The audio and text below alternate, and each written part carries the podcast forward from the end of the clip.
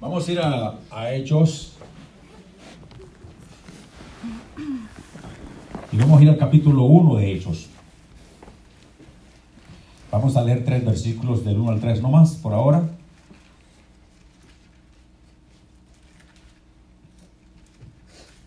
Hechos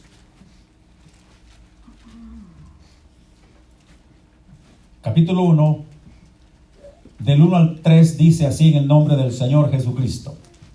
En el primer tratado, oh Teófilo, hablé acerca de todas las cosas que Jesús comenzó a hacer y a enseñar. Hasta el día en que fue recibido arriba, después de haber dado mandamiento, mandamientos por el Espíritu Santo a los apóstoles que había escogido, a quienes también, después de haber padecido, se presentó vivo con muchas pruebas indubitables, apareciéndoseles durante 40 días y hablándoles acerca del reino de Dios.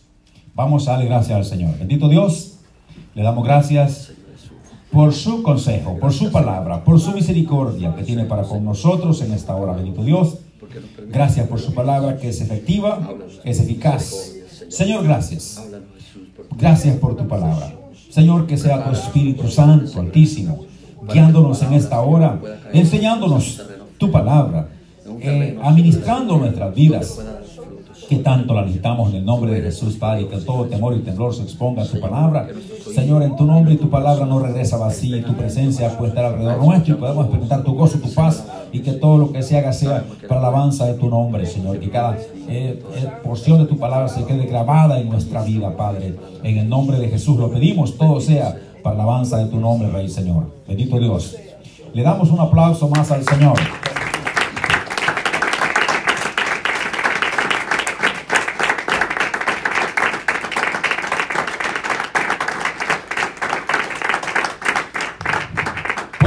Sillas, hermanos.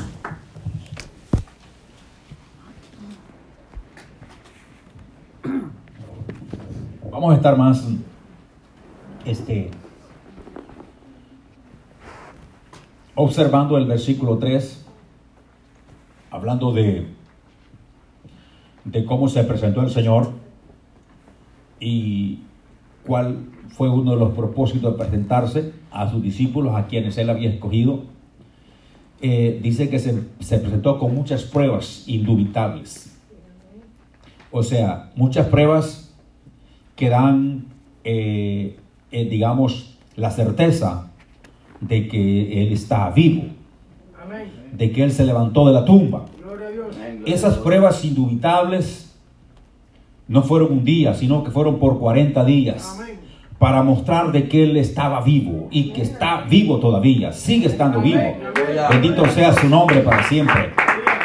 Ahora, dice la Biblia, dice, y hablándoles acerca del reino de Dios. Entonces es el tema nuestro hoy. Vamos a hablar, el tema es hablando del reino. Ese es el tema. Porque Jesús se levantó de los muertos y se presentó a sus discípulos que él había escogido con muchas pruebas indubitables por 40 días, hablándoles del reino de Dios. Qué importante es hablar del reino de Dios. Qué importante es hablar del reino de Dios. Dice la Biblia en el capítulo 11 de Mateo y el versículo 12, desde los días de Juan el Bautista hasta ahora, el reino de los cielos sufre violencia y los violentos lo arrebatan. Desde los días de Juan el Bautista se comenzó a predicar, el reino de los cielos se ha acercado. El reino de los cielos se ha acercado. Entonces podemos ver que otra versión dice, cuando dice que el reino de los cielos ha venido avanzando contra viento y marea. Y los que se esfuerzan logran aferrarse a él. Cuando dice sufre violencia y los violentos lo arrebatan. O sea, que desde ese momento el rey de los cielos se comienza a predicar. ¿Verdad? Sufre violencia. Y hay que ser violento para arrebatarlo. Y esta versión dice, ha venido avanzando contra viento y marea. Y los que se esfuerzan logran aferrarse a él. ¿Quiénes? Los que se esfuerzan. los que quieren agarrarlo. El reino está ahí, pero hay que hacerlo nuestro. Un valiente que diga, un violento, un valiente que diga, yo quiero arrebatar el reino de Dios. Ah, Dios necesita hombres y mujeres valientes que quieran entrar en el reino de Dios. Ahora, podemos preguntar, y lo vamos a ver más adelante, ¿dónde está el reino de Dios? Bueno, ya dijimos entonces que de los días de Juan, el reino sufre violencia y los violentos lo arrebatan, pero ¿dónde está el reino? Vamos a verlo más adelante. Dice aquí, al Señor Jesús lo acusaron cuando él expulsó demonios, que su poder era por Belcebú, príncipe de los demonios. ¿Verdad que sí? Eso lo dice eh, Mateo capítulo 12, el verso 26 y 27. Habla de eso, cuando Jesús da la respuesta en el 27. Y el versículo 28, Jesús dice, si yo, por el Espíritu de Dios, echo fuera los demonios, ciertamente ha llegado a vosotros el reino de Dios. Otra versión dice, que el reino de Dios ya ha llegado a ustedes. ¿Dónde está el reino de Dios? Entre ustedes, entre nosotros. Amén. Porque dice, ok, a Jesús lo estaban eh, acusando, decían los fariseos y escribas, este no echa a los demonios sino por el espíritu, por el poder de Belcebú, príncipe de los demonios. Y Jesucristo le dice, si yo he hecho, eh, si eso fuera así, que yo echo los demonios por el Espíritu del Señor, ¿por qué no los echa a vuestros hijos? En otra versión dice, ¿quién le da el poder a sus seguidores para que expulsen los demonios? Eso certifica que ustedes están equivocados. ¿Verdad? Y después dice, pero si yo, otra versión dice, pero si yo por el dedo de Dios, aquí dice por el Espíritu de Dios, echo fuera los demonios, eso significa que el reino de Dios ha llegado a ustedes. Si se ven milagros, prodigios que el Señor está haciendo, bueno, y el hecho de estar aquí es un milagro nuestro. El hecho de que usted vino esta mañana es un milagro de Dios. Hay unos que no se levantaron hoy. Hay unos que quisieron y no pudieron levantarse. Amén. Pero usted está vivo, usted está caminando, respirando, porque es un milagro de Dios, es maravilla de Dios en su vida. Y estamos aquí para darle gracias a Dios por eso.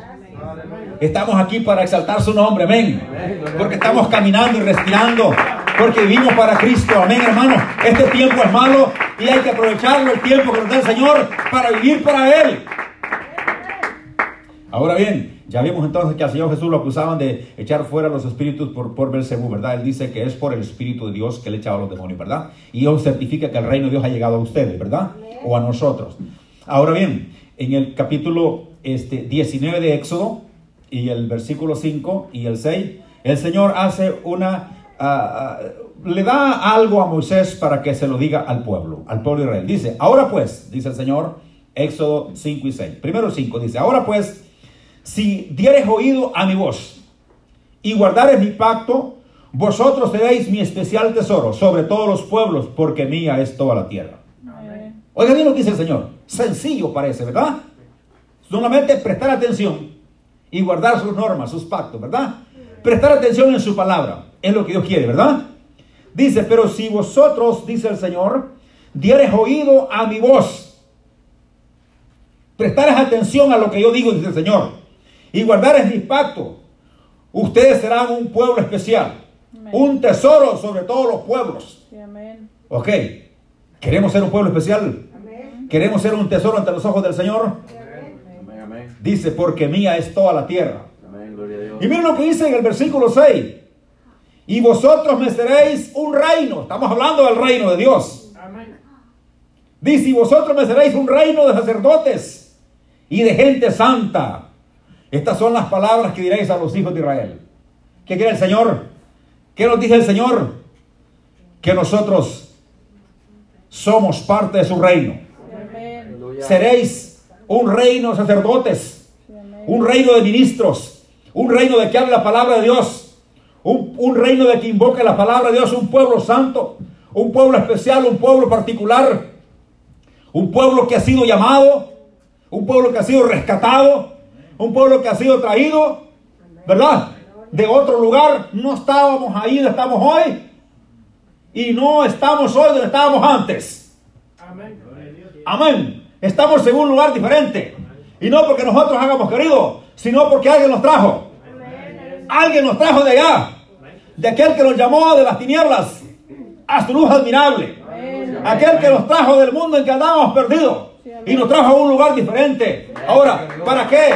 Para que anunciemos las verdades, para que anunciemos su reino, para que prediquemos su palabra, para que anunciemos que Cristo puede cambiar, que Cristo salva y que Cristo está vivo. Y hay que predicar su reino, hay que predicar su palabra, hay que anunciar su mensaje, que Cristo está vivo. Bendito el nombre del Señor. ¿Sabe qué, hermano? Anunciar el reino de Dios es anunciar que Cristo está vivo. Amén. ¿Verdad? Porque dice que Él se apareció por 40 días. ¿Verdad? Con muchas pruebas indubitables, sin duda alguna, que Él está vivo. ¿Verdad? Nosotros nos rehusamos aquí a adorar a un Dios muerto. Amén, hermanos. Nosotros adoramos a un Dios que está vivo. Pero ¿dónde está ese Dios? Está entre nosotros. Está aquí en medio de nosotros. Este es el reino de Dios. Aquí está el Señor en medio de su pueblo. Donde están dos o tres congregados en mi nombre. Ahí estoy yo en medio de ellos. Bendito el nombre del Señor. Este es el reino de Dios. Usted y yo formamos parte del reino de Dios. Alguien atrevido que quiera formar parte del reino de Dios y diga, yo quiero ser violento, yo quiero ser valiente, yo quiero arrebatar el reino de Dios, quiero entrar en ese reino, quiero desafiar las tinieblas, quiero desafiar el mundo, el pecado, la contaminación, la inmundicia, y quiero entrar en el reino de Dios. A esa valentía se refiere, de desafiar todas las hachadas del malo, y todo el pecado de este mundo. Esa es la valentía, esa es la violencia que se requiere para entrar al reino de Dios. Entonces dice, pero hay que tener cuidado, porque cuando nosotros entramos al reino de Dios, tenemos que permanecer en el reino de Dios si queremos llegar al final. Porque la Biblia dice que el que persevera hasta el fin será salvo. Amén. Una vez entramos al reino, tenemos que permanecer en el reino. El reino de Dios. ¿Verdad? El reino de Dios es Jesucristo vivo. El reino de Dios es anunciar las, el poder y la autoridad del que está vivo. Sí, es, no vamos a negar que murió. ¿Verdad? Sí murió. El Señor Jesús murió en la cruz por nuestros pecados. Pero no se quedó en la tumba. Cuando fue, cuando fue sepultado no se quedó ahí. Y hay muchas pruebas indubitables. Hubieron hombres, testigos que testificaron después de que Él se fue al cielo y se pararon firmes y dijeron, nosotros le vimos. Vimos, lo vimos. No, lo que palparon nuestras manos, los que vieron nuestros ojos, lo vimos, platicó con nosotros, comimos y bebimos con Él. Está vivo.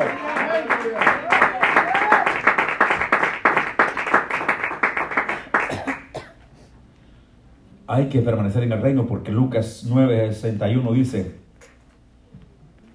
esto es cuando, cuando uno se compromete a entrar al reino de Dios.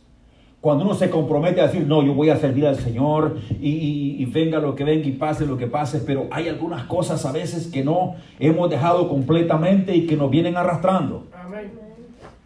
¿No le ha pasado a usted eso?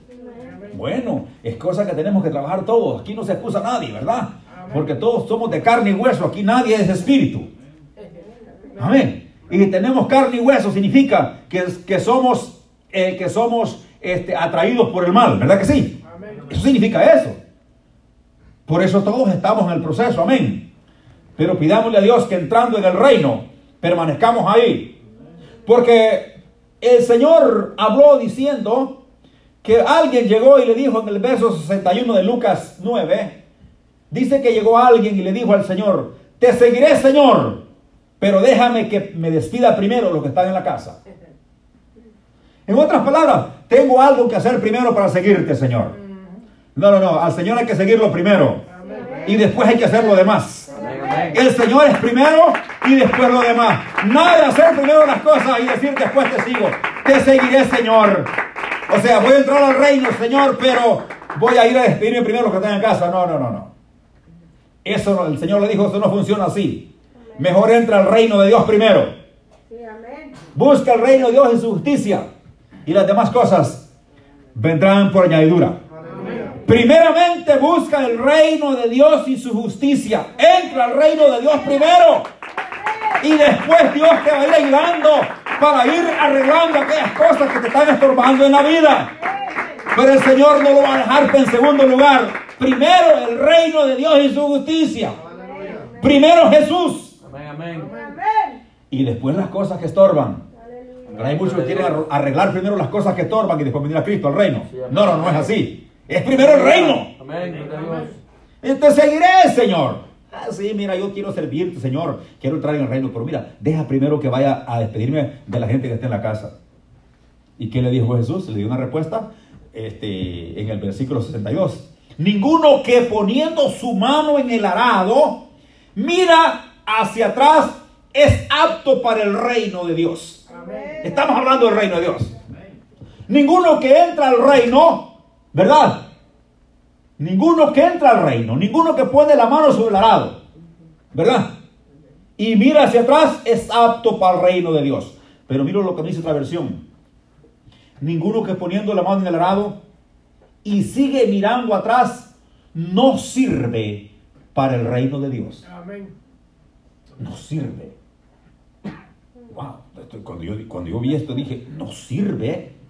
Porque ninguno que ponga su mano en el arado y sigue mirando lo que quedó atrás, sigue contemplando lo que dejó. La mujer de Lot es un ejemplo. Sigue mirando lo que atrás dice, no sirve. En esta versión dice, no es apto. En otra dice, no sirve. O sea, no lo necesita en el reino de Dios. Porque no sirve. ¿Qué pasa lo que no sirve? ¿Qué pasa cuando la sal se vuelve insípida? No sirve para nada, sino para hacer hollada, por lo, echada a los animales y ser hollada por los hombres, ¿verdad? Cuando la sal pierde su eficacia, no sirve para nada, dice el Señor, sino para ser hollada por los hombres, ¿verdad? Entonces, el que pone su mano en el lado, el que toma este camino, el que entra al reino de Dios, tiene que llegar al final.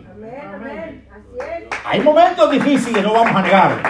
Hay momentos que hay que batallar. Pero hermanos, es que a veces queremos correr, pero hay que tomar el ritmo. Es que es para adelante siempre, ya sea al pasito, ya sea eh, eh, este, corriendo despacio o corriendo recio, pero es para adelante, para atrás nada. Porque una vez ponemos la mano en el arado, el arado está adelante de nosotros. ¿Verdad que sí? Pues es un ejemplo que pone Jesús para darse cuenta a alguien que está arando. ¿Cómo ara? El que barato. El arado lo tiene enfrente de él. No lo tiene atrás como que se va guiando un motor fuera de borda. ¿Verdad? Aquí se lleva el motor fuera de borda, con la mano hacia atrás. ¿Verdad? Pero, pero, el, pero el arado se lleva adelante. Ok, y usted quiere echar un, un surco recto. ¿Verdad? Y va con el arado aquí. Ya puso la mano en el arado. Ya se sometió a las reglas del Señor.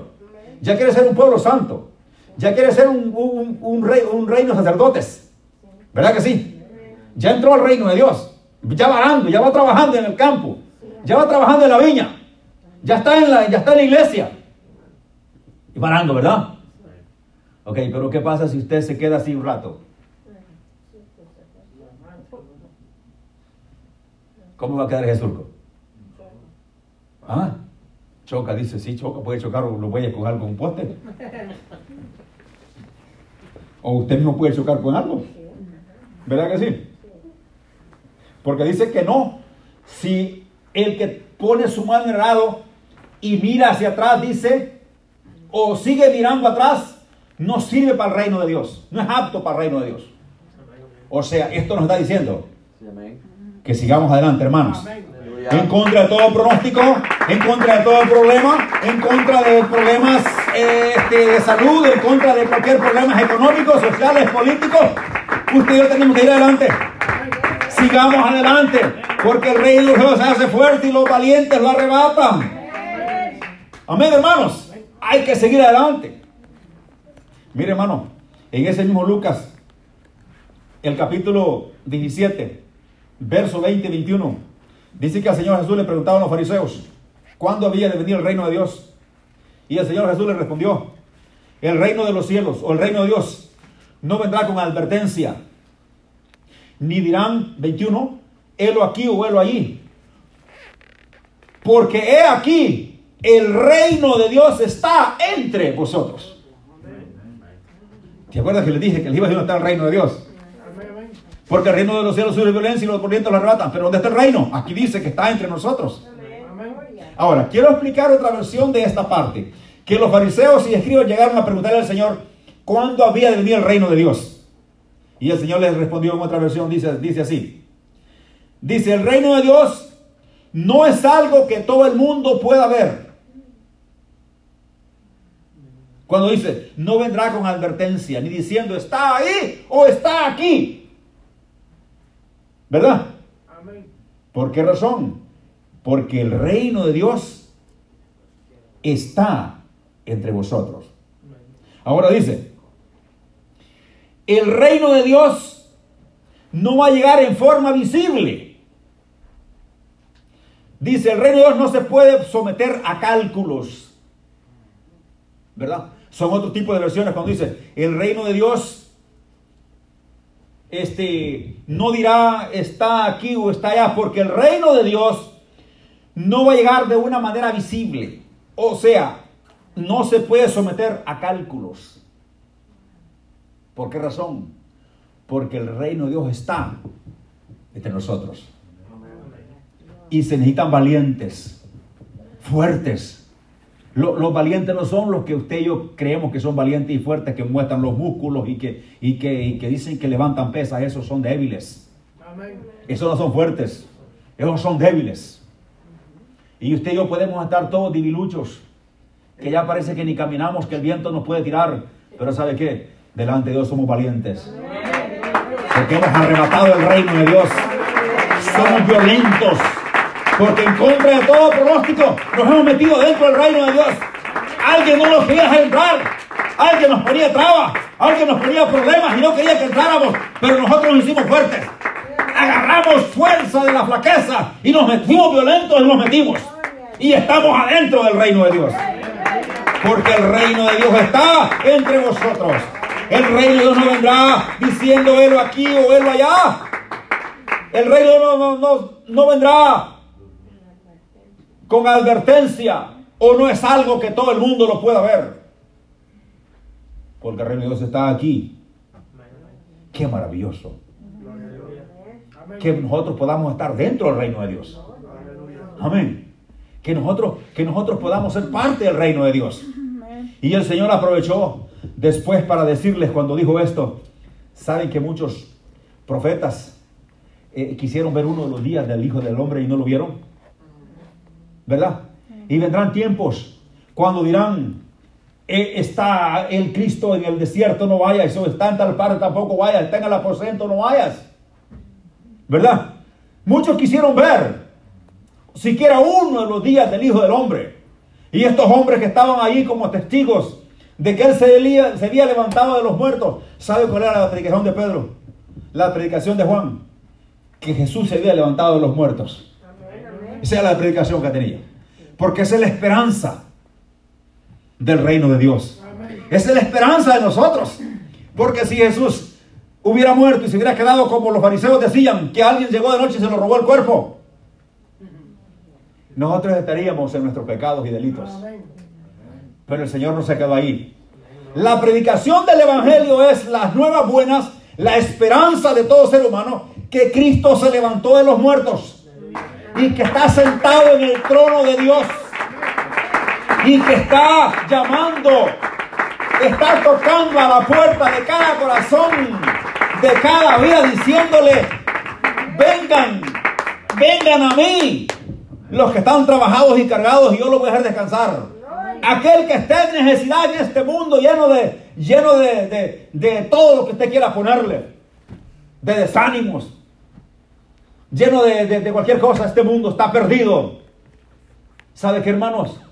La respuesta no es que cambien de presidente.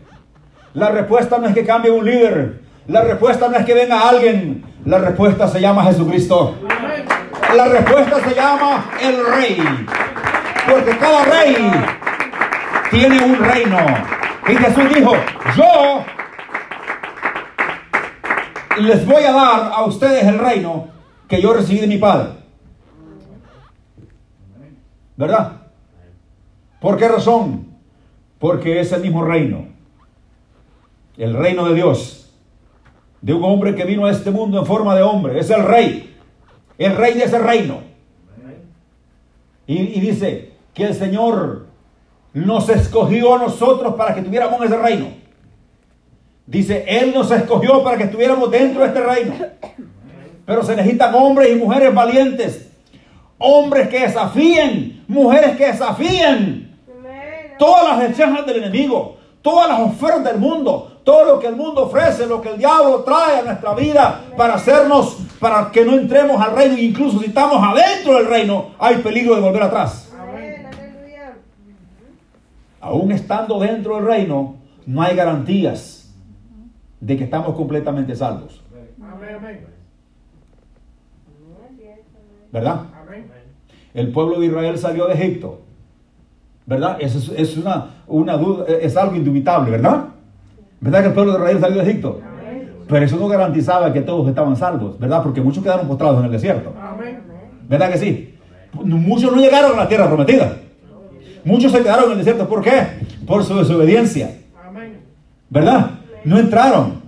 Y es más, muchos entrando a la tierra prometida no heredaron, no heredaron lo que tenían que haber heredado por causa de su comportamiento. Nosotros podemos estar dentro del reino y corremos el peligro de salirnos de ese reino. Y una vez salimos de ese reino, perdemos todo lo que el Señor nos ha dado. Todas las provisiones, todas las promesas, todo lo que el Señor nos ha dado. Mire hermano, pero si nos quedamos adentro del reino, hay comida, hay alimento, porque Jesús dijo, yo soy la puerta. Y el que por mí entrare será salvo. El que entre ahí habrá pastos, habrá alimento, habrá comida, habrá agua, habrá todo, hermanos, porque es entrar al reino de Dios. Porque eres el rey de reyes y señor de señores.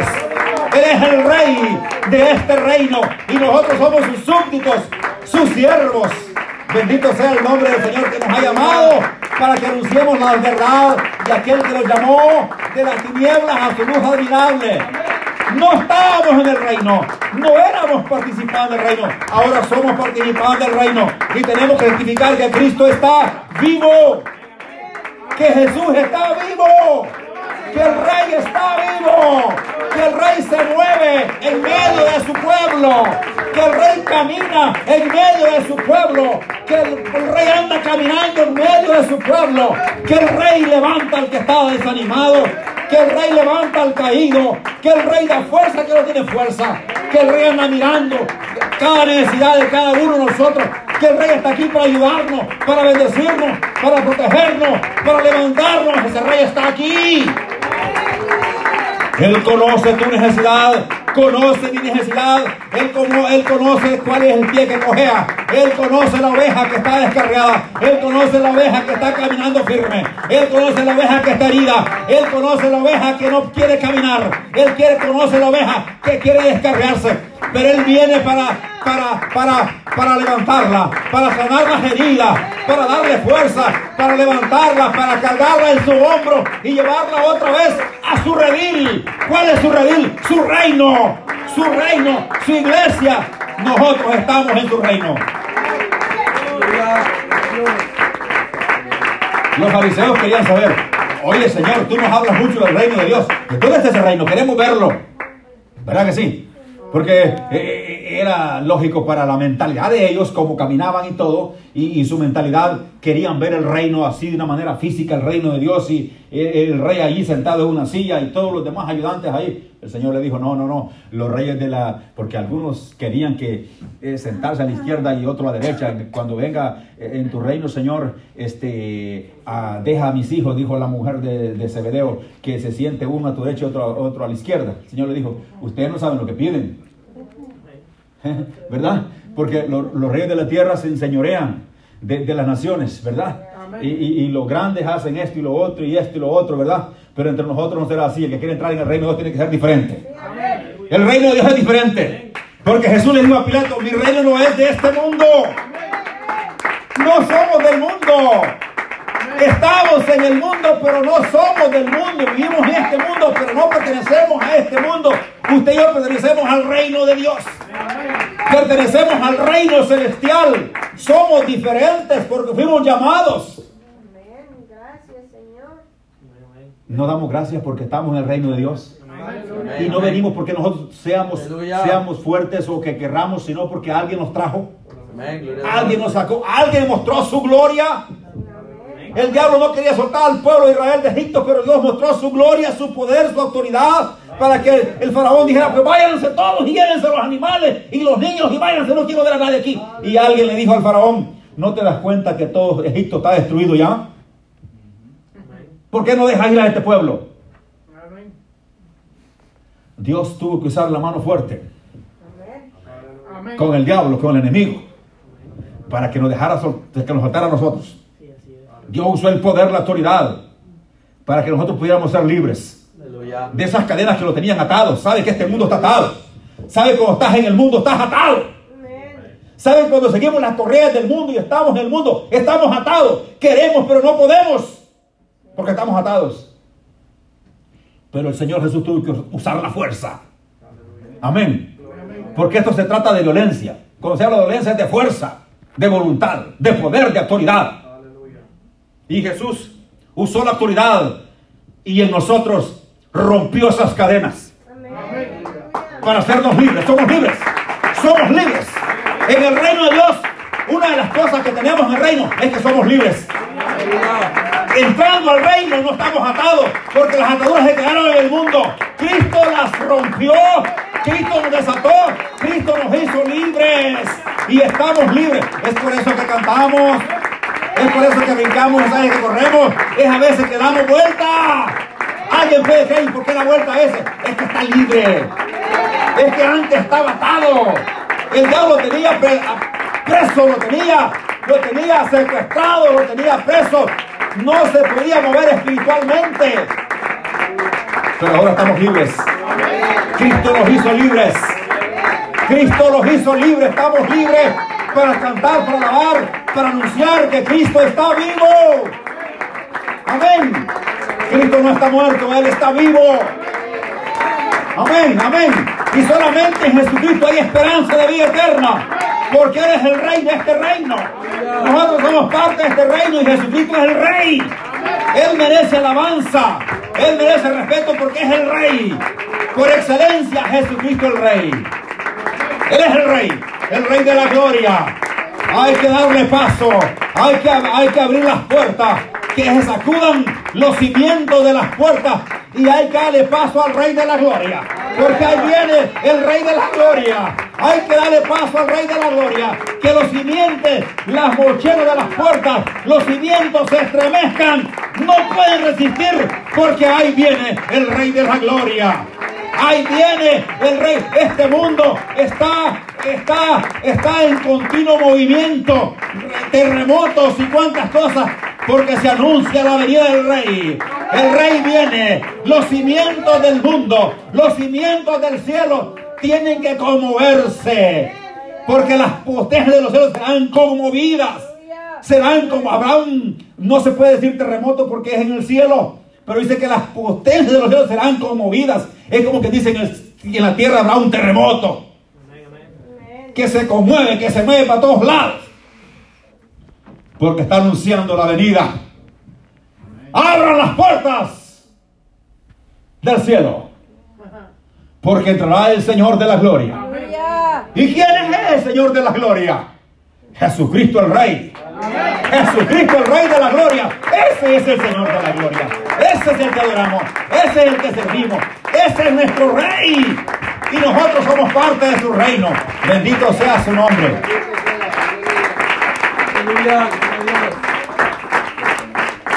Pero ¿dónde está ese reino? Mientras Jesús esté con nosotros, el reino está ahí. Porque Él es el rey. Y si donde están dos o tres que su nombre, ahí está Jesús, aquí está el reino. Y en ese momento los fariseos le dijo, porque el reino de ustedes está entre ustedes, porque ahí estaba Él. Ese es el reino, Él es el rey. Donde está el Señor está el reino, porque Él es el rey. Y si el Señor está con nosotros, ¿quién contra nosotros? ¿Quién puede estar con nosotros? No hay diablo ni nada que se pueda que pueda hacer estragos a la iglesia porque el rey está ahí. Y es su reino, es su pueblo, redimido con la sangre del cordero, del que fue inmolado. Dice que este que Lucas le da un mensaje bien claro. Vamos a terminar con esto. Lucas, el que escribió Hechos, le da un mensaje claro al excelentísimo Teófilo, ¿verdad? A un hombre distinguido, Teófilo. Quizás ocupaba un puesto muy importante en la política, pero era un cristiano, un creyente de Dios al mismo tiempo. Eso de que ocupara un puesto importante en la política o era un hombre rico no importara porque era un hombre que también tenía temor de Dios. Y también estaba en el reino de Dios, ¿verdad? Y dice el versículo 1 de este Hechos 1, dice en el primer tratado, o sea, en el, en el libro de Lucas, ¿verdad? Que fue el primer tratado. Oh Teófilo, hablé acerca de todas las cosas que Jesús comenzó a hacer y a enseñar. El propósito de Lucas, del libro de Lucas, era para poner de manifiesto las cosas que Jesús comenzó a hacer y a enseñar. Es lo que le dice aquí a Teófilo, ¿verdad? Y después dice, hasta. O sea, hubo un día que él tuvo que dejar esta tierra. Hasta el día que fue recibido arriba. Pero antes de eso dice, después de haber dado, o sea, fue recibido arriba después de haber dado mandamiento por el Espíritu Santo a los apóstoles que había escogido. ¿A quiénes también? A los apóstoles. De haber padecido o de haber muerto, de haber sido crucificado, como le quiera poner, se presentó vivo, o sea, se levantó de los muertos, con muchas pruebas indubitables, sin lugar a dudas. ¿Quién, mujer o hombre sensato, puede poner en duda la resurrección del Señor Jesucristo? Una persona que duda o pone de, la, la, la, resurrección de Cristo, la pone como, como en duda, es un necio. Es un falto de conocimiento. Es algo que no tiene constancia de la palabra de Dios. Pero alguien que haya leído la palabra de Dios, hermanos, no hay ninguna duda en su corazón que el Señor Jesucristo se levantó de los muertos al tercer día. Que Él está vivo porque se presentó a estos apóstoles que había escogido con muchas pruebas, no con una, sino con varias, con muchas pruebas indubitables. Hablándoles por 40 días acerca del reino de Dios. O sea, estamos hablando del reino de Dios. Y el reino de Dios dice que no es comida ni bebida, sino que es gozo, es paz, es amor, es macedumbre, es dignidad, es templanza. Y todas esas cosas están dentro del, del reino de Dios. Todas esas cosas están en la iglesia. Amén. En el reino de Dios hay gozo. Usted puede ver a alguien que está pasando dificultades, problemas de cualquier índole, pero tiene gozo en su corazón. Porque está, está dentro del reino. Y en el reino de Dios hay gozo, hay alegría. En el reino de Dios hay fuerza, hay fortaleza. En el reino de Dios hay esperanza. En el reino de Dios se aumenta la fe cada día. En el, en el reino de Dios hay esperanza de, de, del día futuro cuando el Señor vendrá. Tenemos esperanza que un día seremos levantados de la tierra. Mientras sobre la tierra estén cayendo los juicios de Dios sobre la tierra, la iglesia estará en un banquete con el rey. en el reino de Dios. Aleluya. Amén. En el reino de Dios. ¿Verdad? Así que hermano, estamos hablando del reino de Dios. Hay alegría, gozo, hay salvación. La esclavitud el pecado se termina en el reino de Dios. Cuando usted entra al reino de Dios y hace lo que el Señor dice, se arrepiente de sus pecados y se bautiza en el nombre del Señor Jesucristo, sus cadenas son rotas. Usted entró al reino de Dios. Puede entrar encadenado, pero aquí se va a quedar libre por el poder del nombre de Jesucristo. Porque hay poder en su nombre. Hay poder en el nombre de Jesús. Solamente acuérdese que estamos en el reino de Jesucristo. Estamos en un reino, en un reino inconmovible. En un reino inconmovible. Un reino que no se mueve. Porque el, el que creó, el fundador de este reino, no es un hombre común y corriente. El fundador de este, de este reino dijo, dijo, yo edificaré mi iglesia. Amén. Que ni las puertas del Hades prevalecerán contra ella. O sea, no hay fuerza maligna que pueda contra el reino de Dios. ¿Sabe qué? Usted y yo podemos dejarnos arrastrar por el maligno. Esa es una cosa aparte. Pero dentro del reino no hay fuerza que pueda, porque es el reino de Dios. Usted y yo podemos ser engañados, pero dentro del reino no hay fuerza que pueda. Porque eso dijo el Señor. Ni las fuerzas o ni las puertas del infierno, del Hades, pueden contra este reino. Porque es el reino de Dios. Y el reino de Dios está entre nosotros.